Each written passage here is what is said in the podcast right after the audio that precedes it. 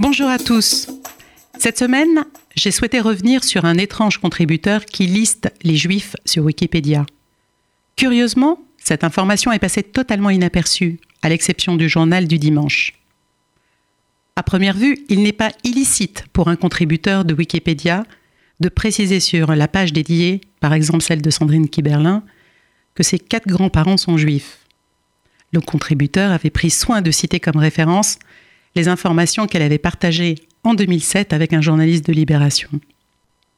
Cependant, chacun sait que c'est par la mère que se transmet la religion juive.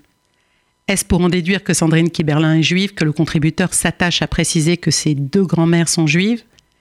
Difficile à comprendre son objectif, sauf à le lui demander.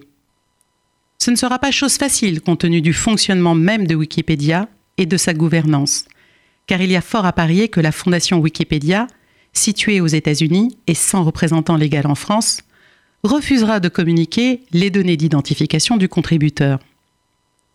Wikipédia, c'est la plus célèbre encyclopédie du monde en ligne, lancée début 2001 par l'américain Jimmy Walls. Cette encyclopédie a pour originalité d'être libre, gratuite, accessible à tous, dans tous les langages, et construite par une communauté mettant au rebut nos volumes de l'Encyclopédia Universalis.